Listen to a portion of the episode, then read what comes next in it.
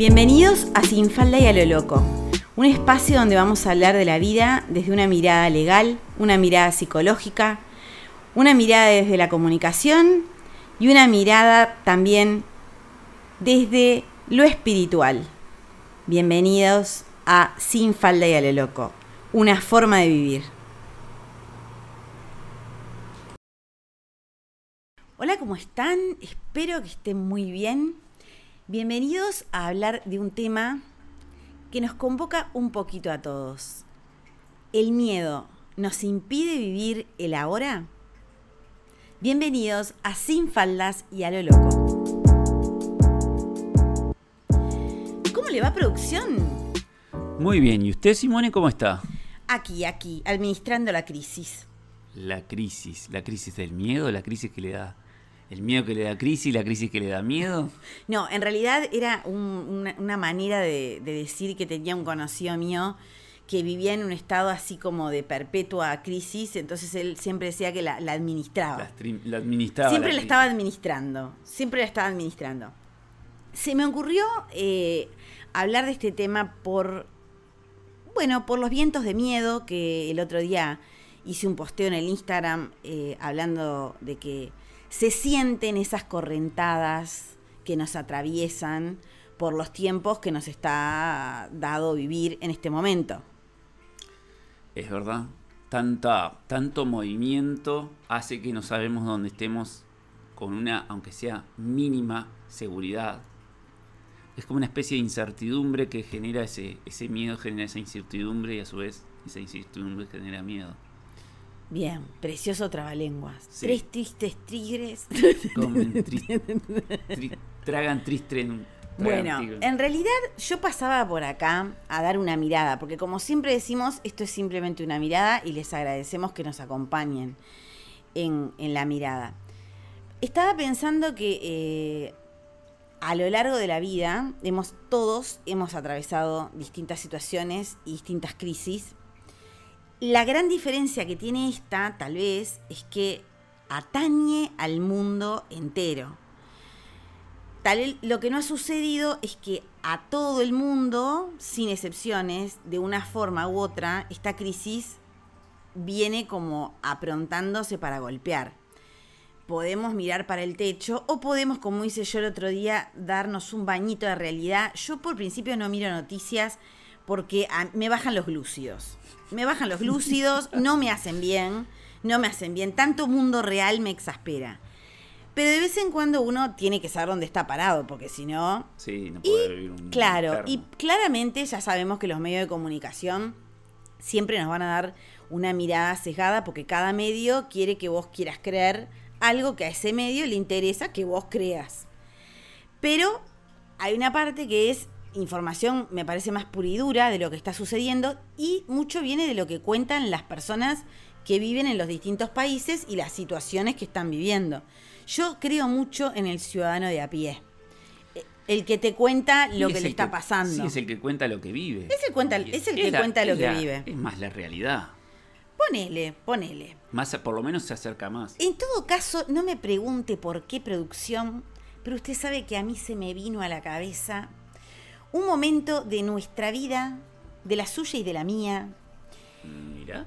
Sí, en la cual yo tuve que luchar muchísimo contra miedos, sentido común y capacidad de disfrute. Tuve que tratar de unir las tres cosas.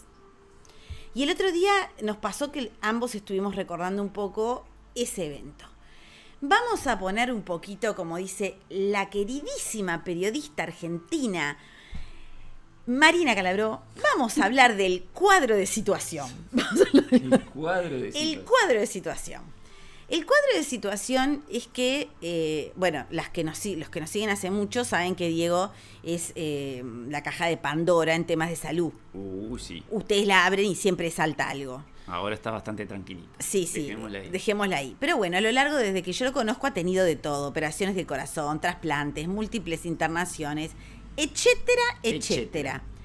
Resulta que en el 2018 habíamos viajado a Edimburgo, a Escocia, esta, Edimburgo, la isla de Skye, bueno. Nos habíamos mandado, creo que habíamos estado como 15 días, ¿no? Por allá, más o menos. Sí, unos 10, 15 días. Sí, y no, ¿qué 10 más? Mucho más.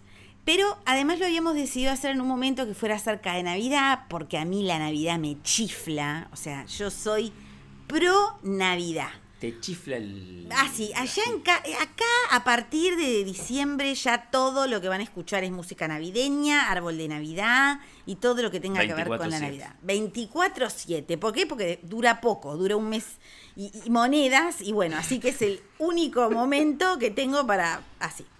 Entonces, habíamos disfrutado un montón, habíamos vuelto, estaba todo muy bien.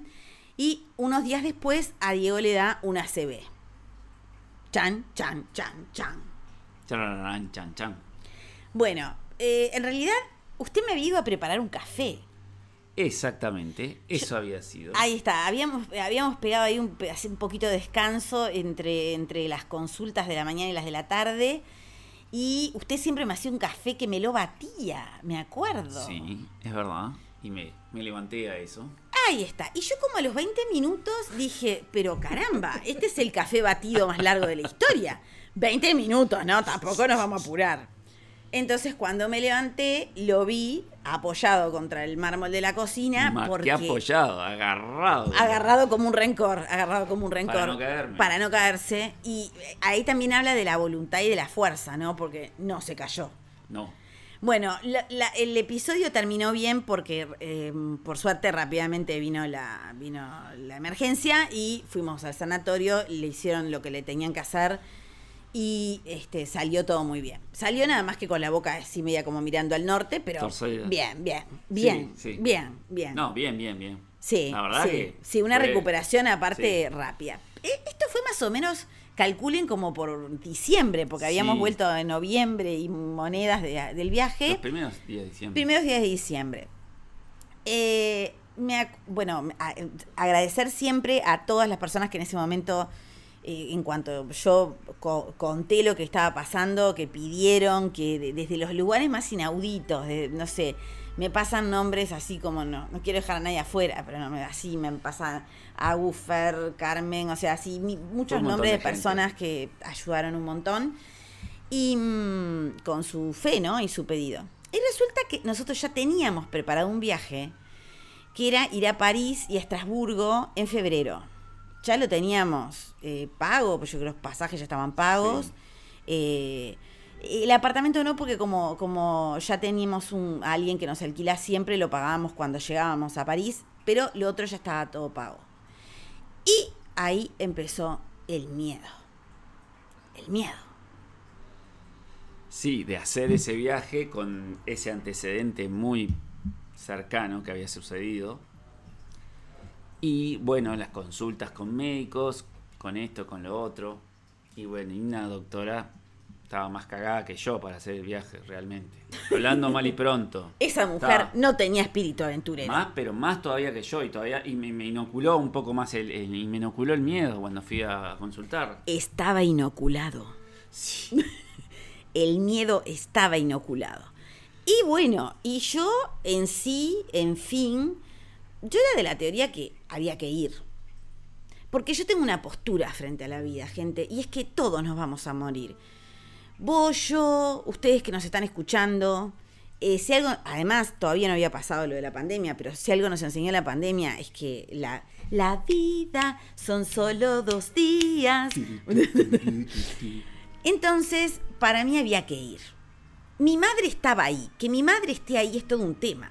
Porque cuando mi madre está ahí, a mí me inocula como el miedo. Lo que pasa que, para un detallecito, que mi madre, tu madre, me acompañó a la doctora. No sé por qué, justo la doctora que inoculó el miedo. Ah, y Estaba mamá- en la, en la misma, en la consulta conmigo. Me había Entonces, olvidado. claro, imagínate. Bueno, ellos estaban todos inoculados. Ellos estaban- Sí, a mí me había puesto un morcillo que. Sí, está, no, no, no, no, eh, lo, lo habían perju- estaba perjudicado. Claro. La cuestión fue que por suerte fuimos al supermercado, no vamos a decir a cuál porque no hay marca que nos auspicie. Aquí tendríamos que tener marca de café, marca de Sí, supermercado. marca de- sí, sí, sí, sí, sí. Y, y- y una banda acá. Auspicia. Auspicia este momento. Bueno. Eh, pero no lo tenemos, así que estamos nosotros auspiciándonos. Sí. Entonces resulta que estábamos en el supermercado los dos juntos, tum, tum, tum, y nos cruzamos con una doctora que es la doctora internista que más así. Más me conoce todo mi tema. No, no, no, no, pero aparte vamos a hablar de qué ah, doctora. es una doctora, vamos que vamos, una genia. Es impresionante. Siempre tiene explotada la consulta porque. Sí, sí. Porque además es muy humana. Sí, sí, sí. Y conmigo, claro, no se aburre nunca. No, la verdad que no. Porque siempre aparecía una cosa nueva y otra, y otra encima de otra. y... Pero espera, espera un poquito, espera un poquito. La cuestión es que nos encontramos con ella y yo le digo, ay, doctora, ¿cómo le va? ¿Todo bien? Bueno, ay, ¿cómo están ustedes? Doctora, ¿sabe qué? Estábamos pensando en irnos de viaje a París y a Estrasburgo ahora en, febrero. Y bueno, como pasó esto. Y la doctora nos miró, miró a Diego y le dijo, Diego, ¿sabes qué? Anda. Y ¿saben qué? Yo sentí que la doctora estaba diciendo mucho más que eso. La doctora estaba diciendo, Diego, anda, porque en definitiva, si te va a pasar algo, te va a pasar sentado en el sillón de tu casa, o te va a pasar arriba del avión, o te va a pasar a los pies de la Torre Eiffel, mon amour.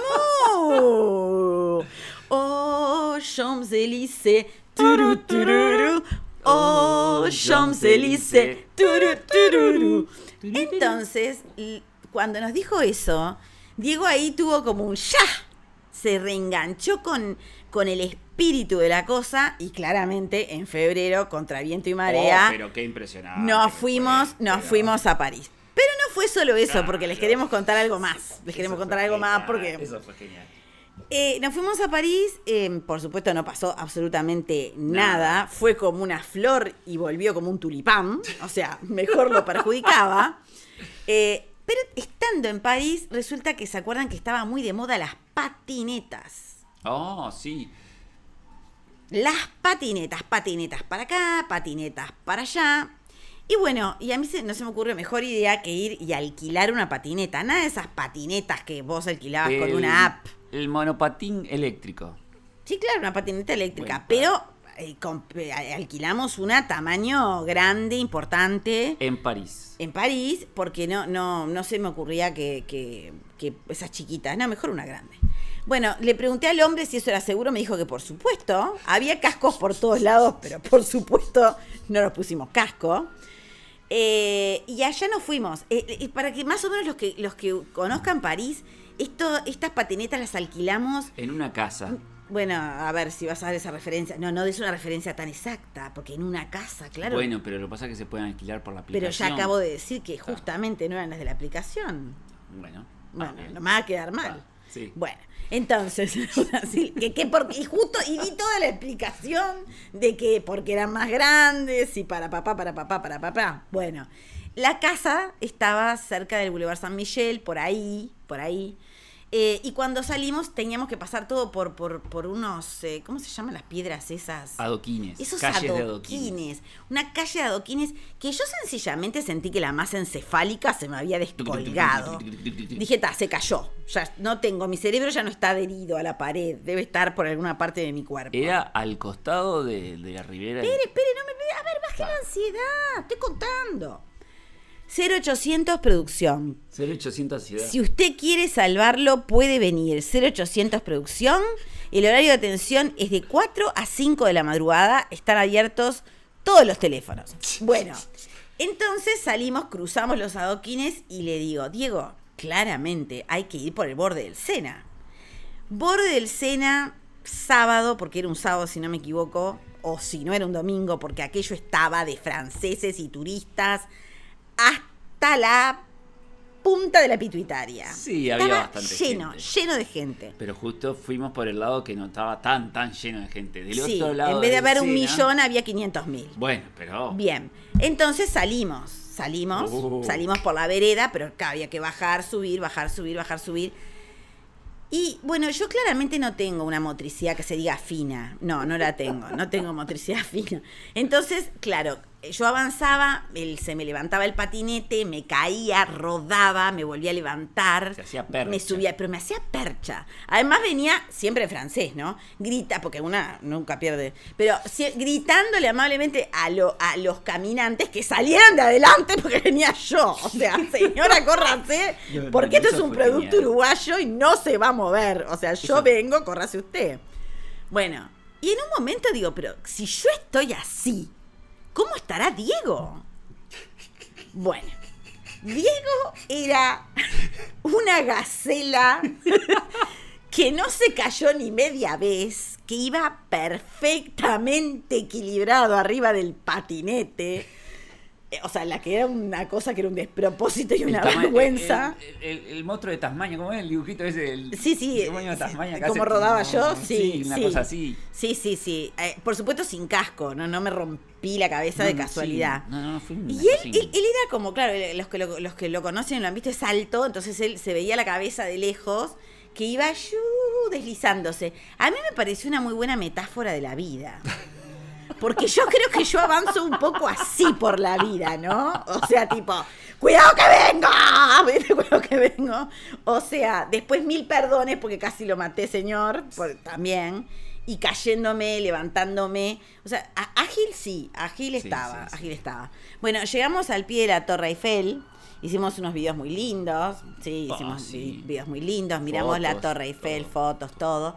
Y cuando estábamos así en eso, yo miro para atrás y había eh, tres parisinos que nos estaban tratando de robar los patinetes.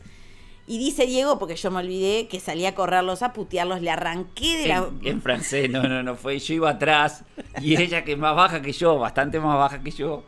No, no, no, era eso, era un espectáculo, puteándolos en francés, no sé qué le decía, pero algo, o exigiéndoles en francés, no, no, no, fue una cosa y que le saqué la patineta de la mano y, me, saqué la otra y te la di a vos. No, una, una fue una. ah, era una sola. una de las dos. Bien, bien. Sí, hay que estar atentos siempre, ¿no? Siempre, hay que estar atentos. ¿A qué vamos con esto? Un poco con la historia y un poco con... Eh, que en algún punto en la vida hay momentos en que el sentido común, el buen criterio, la seguridad, la estabilidad, nos aconsejan una cosa. Y vivir a veces es otra. En ese momento, mm, más allá de que el viaje se hubiera perdido, no, porque yo creo que hubiera ido igual, con o sin vos, porque sé lo que he aprendido a lo largo de la vida, es que vos no podés esperar que todo el mundo pueda junto con vos hacer las cosas o estar en el mismo momento.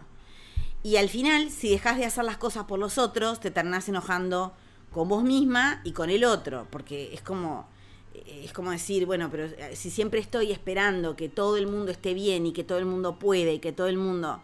Entonces, el tema no era hacer o no hacer el viaje yo, el tema era eh, hacerlo juntos. Me acuerdo que en los puentes de Estrasburgo nos encontramos con una señora, ah, eso fue impresionante, era el atardecer. Una francesa. Eh, nosotros alquilamos en el Quai de la Bruche, en, el número 8 del Quai de la Bruche, una casa a Pierre, que mm, es una casa de esas que salen dentro de las publicidades de Estrasburgo, de hecho, salen todas. de turismo de Estrasburgo. porque es de las, de las más típicas y está en la zona este, más típica. Sobre el, los canales. canal. Sobre los canales. el canal. Eh, y ahí están los famosos puentes, los puentes cubiertos, ¿no? Sí, Le Pont Couvert. Y mm, una tardecita estábamos ahí y yo estaba mirando porque a mí me fascinan los patos. Ah, es impresionante. Amo los patos, amo los patos. Y estaba mirando justamente una pareja de patos de cuello verde y Diego no sé qué estaba mirando para otro lado, o sea, no estaba ahí conmigo y se acercó una señora, más o menos un poco más grande que yo, y me empezó a hablar en francés y me dijo, los, ah, los patos de cuello verde, los patos de cuello verde viven en pareja y viven y son muy muy leales, muy fieles y viven toda su vida juntos. Cuestión de que yo no sé por qué terminamos, yo terminé hablando con la señora, terminé contándole lo que nos había pasado, que estábamos ahí, em, bueno, celebrando la vida, celebrando que el momento presente es el que hay que valorar. Y resulta que la mujer era muy creyente, muy mm, creyente. Entonces ustedes visualicen en un atardecer en Estrasburgo en febrero, frío, no había gente, no pasaba gente, los tres agarrados de la mano, haciendo un círculo y rezando, nosotros en francés y Diego en español, y agradeciendo. Agradeciendo que estábamos ahí, agradeciendo que estábamos vivos. Eh, gracias Silvi, porque fue un momento único, Silvi Comezón fue un momento único eh, y un momento que yo le llamo de confirmación. Yo le llamo momentos de confirmación cuando uno está haciendo algo, vos empezás algo, un camino nuevo, o tomaste una decisión, y a veces, por más que lo estás haciendo, hay una parte tuya que tiene miedo y duda. Y estos pequeños hechos, que para mí no son señales, para mí son confirmaciones, de que había que estar ahí, de que había que estar ahí para agradecer, porque había que estar ahí para agradecer, y que una mujer que no conocíamos, totalmente desconocida, totalmente desconocida, con la que terminamos hablando y que de hecho continuamos después hablándonos, por lo menos yo, em, nos hizo recordar que estábamos ahí por algo. Y fue un momento maravilloso, fue un momento inolvidable, de hecho al otro año volvimos eh, para agradecer que habíamos agradecido ahí, porque en definitiva en Estrasburgo era donde nos habíamos dado cuenta, donde habíamos tomado contacto con que lo que habíamos hecho era un acto de valor, para algunos será de inconsciencia. Fuera locura, pero lo haría.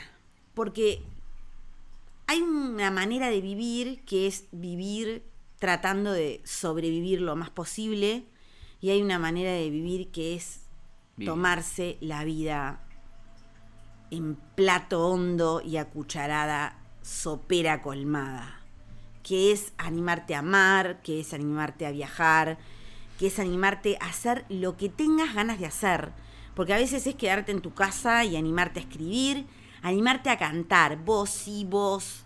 Si me estás escuchando, el que te leí los registros esta semana y que te cuesta mostrar lo que sabes hacer, y que sos un excelente cantante, cantautor y músico de la hostia,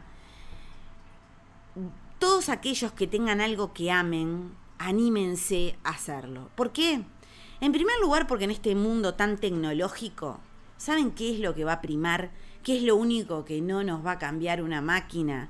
¿Qué es lo único que no van a poder poner en nuestro lugar con ceros y unos ni números binarios, ni con proyectos de ingenieros que luego se van a comer a los propios ingenieros que los construyeron.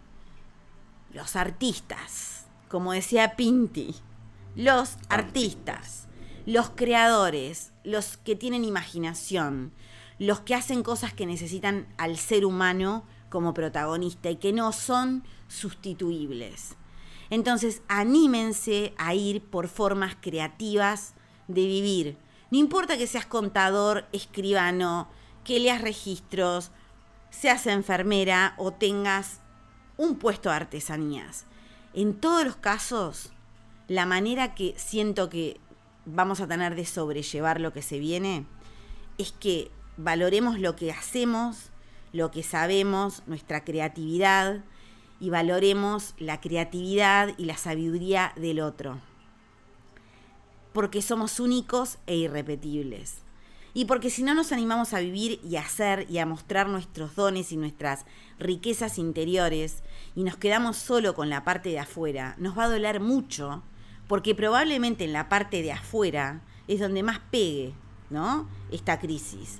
En, la, en el tema del consumo, mm. para, por no hablar de los temas más graves, como, como los temas de, las, de los alimentos y los temas de las monedas y otros temas que son mucho más complejos, pero claramente van a dar primero sobre el consumo.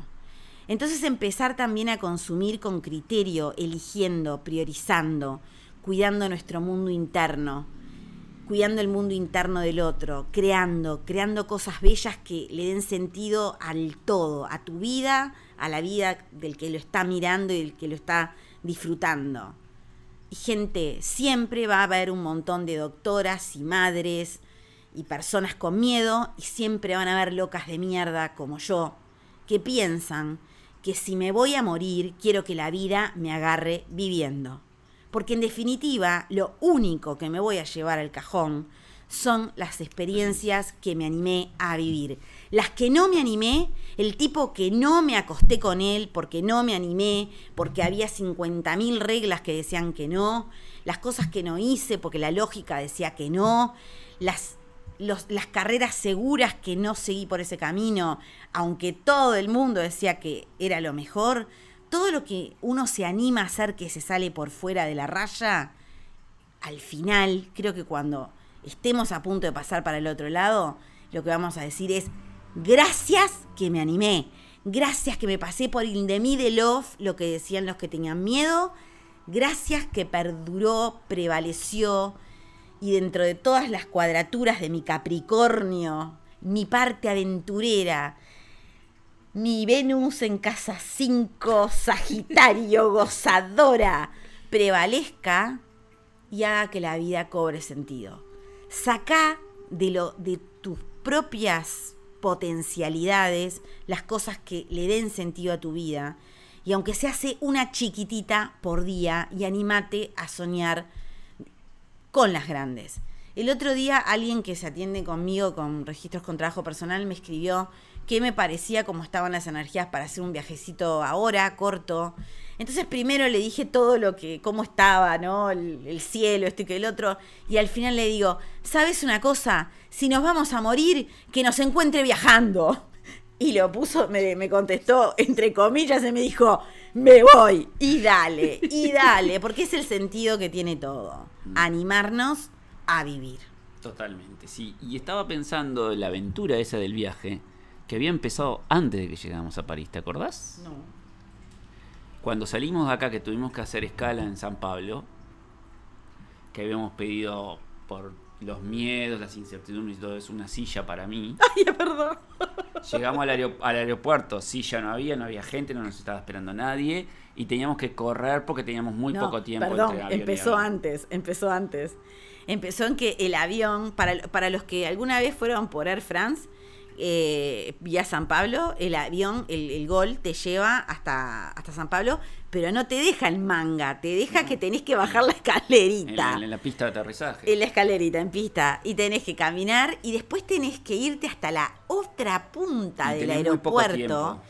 Y tenés nada de tiempo. Bueno, acá la cebeciado corría, las patas no le daban con todo y con Carrión, y yo iba adelante diciendo, vuelo no sé cuánto París, y se ah, corrían todos, porque pasábamos por el medio de las colas. de la lista de... O sea, sí, porque pasamos por aduana, nos miraban así nomás los pasaportes. nos llovieron... Bendiciones. Y ahí seguimos y, llegamos a tal cosa, y llegamos con tiempo y todo, pero digo, es verdad, eh, en los infinitos temores yo le decía, no, porque con la silla vas tranquilo, tenés prioridad, el avión no se va. Y ahí quedó la silla, ni la, miramos, ni, la miramos. porque había que subir, bajar escaleras, correr a lo loco. Fue genial, me había olvidado, me había olvidado. Sí, sí, sí, no, fue, Y después siguió todo el resto, que también. Bueno, queríamos compartir con esto, entonces, simplemente una, una experiencia. Ustedes tendrán muchísimas si quieren nos las, pueden compartir de qué fue lo más loco que hiciste teniendo miedo. Y nada, van a si la mandan y, la, y quieren que se comparta, yo las comparto en el Instagram y entre todos nos damos valor. ¿Por qué? Porque sí es cierto, son tiempos en que hay vientos de miedo, porque el sentido común dice que habría que tener miedo. Pero si tenemos miedo, que nos agarre administrándolo Excelente. Y viviendo, que es para lo que vinimos, en definitiva. No para perdurar y sobrevivir, sino para honrar la vida, como dicen, ¿quién dice? La Mianovich, sí. la Sosa, todas presentes, todos los que honren la vida, todos estamos acá en este momento juntos diciendo, juntos vinimos a esta vida a honrar la vida. Marilina Ross. Marina. Muchísimas gracias por estar ahí del otro lado. Muchas gracias por escucharnos. Por la paciencia. Sí, la paciencia de escucharnos, que a veces se nos va un poquito demasiado el audio. Por el amor. Gracias por los mensajes, por el apoyo. El sentido de hacer este podcast es que ustedes estén ahí si te sacamos una sonrisa, si te hicimos pensar en algo, si te sacamos el miedo por un minuto, si vas a salir a cogerte ese que te gusta, a darle un beso a esa que te encanta, o a comprar un pasaje porque te estabas muriendo de ganas, a cambiar de trabajo porque ya no das más, a pararle el carro ese que te pudre la vida, anda, anda, porque soy, es hoy, porque estamos vivos hoy, y somos puro, puro rock.